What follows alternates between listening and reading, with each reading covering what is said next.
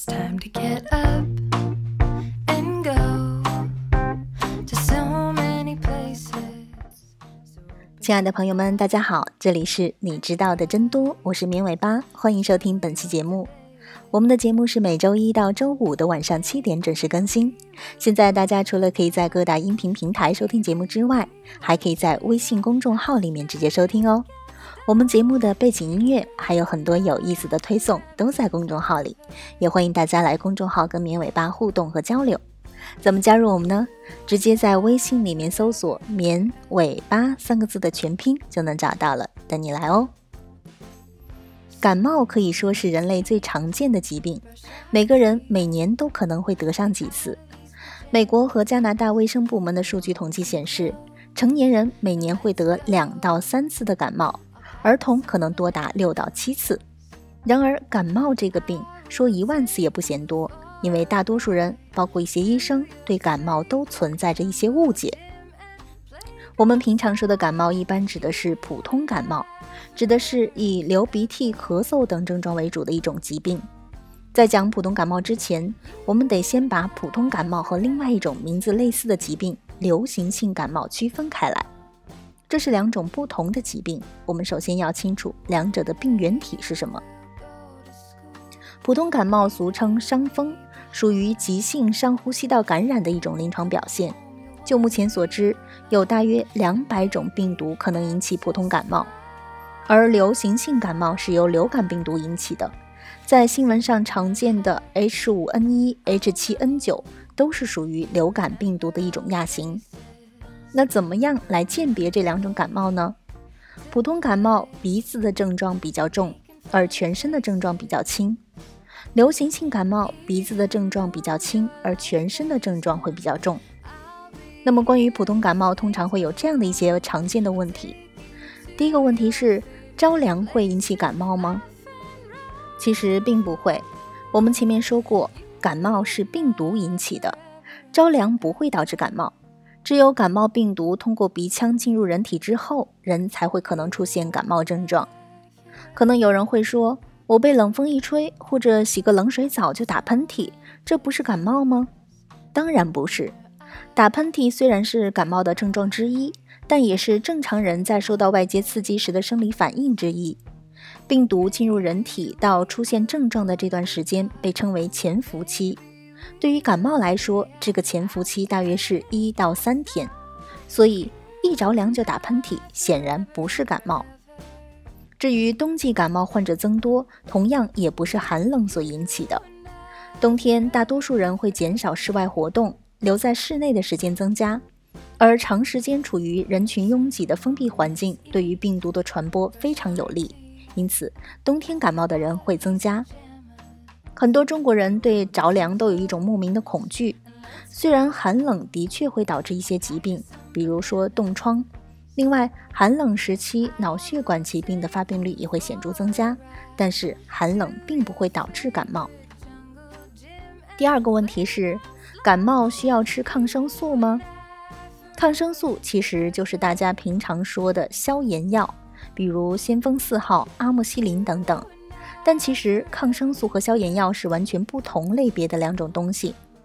抗生素顾名思义就是抵抗细菌生长或者直接杀死细菌的药物。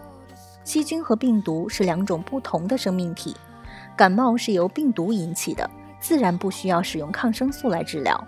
用了抗生素，不但不能缩短感冒病程，也不能减轻感冒症状，反而可能会引起其他的副作用。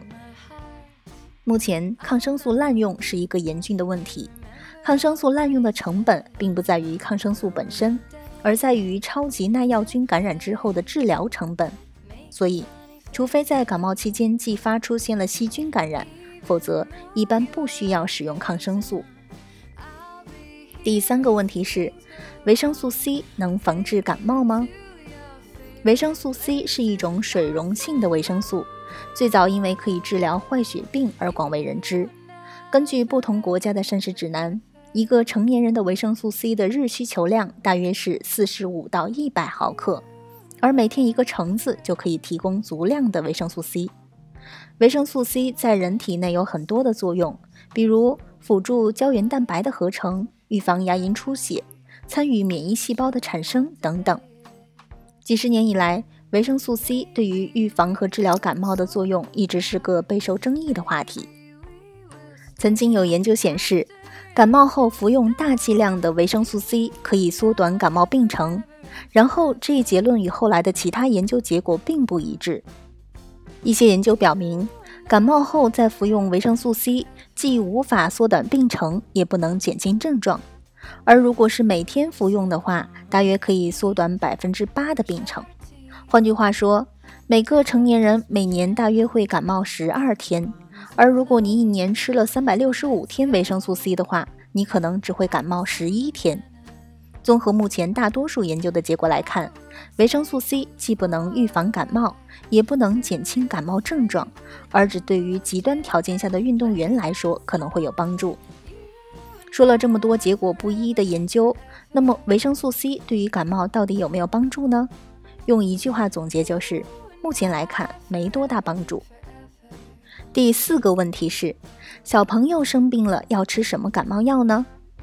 如果家里有小朋友出现了感冒症状，请大家一定要咨询儿科医生的意见，然后再购买感冒药。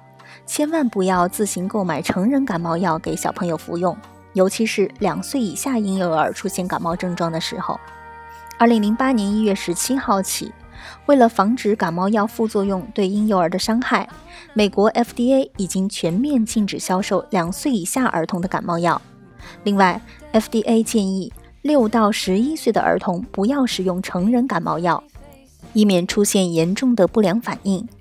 美国儿科学会同时建议儿童以及青少年在感冒时不要服用阿司匹林或者含有阿司匹林的感冒药，因为可能会引起瑞士综合症。第五个问题是，感冒了应该怎么办呢？根据美国国立卫生研究院的建议，感冒虽然是不治之症。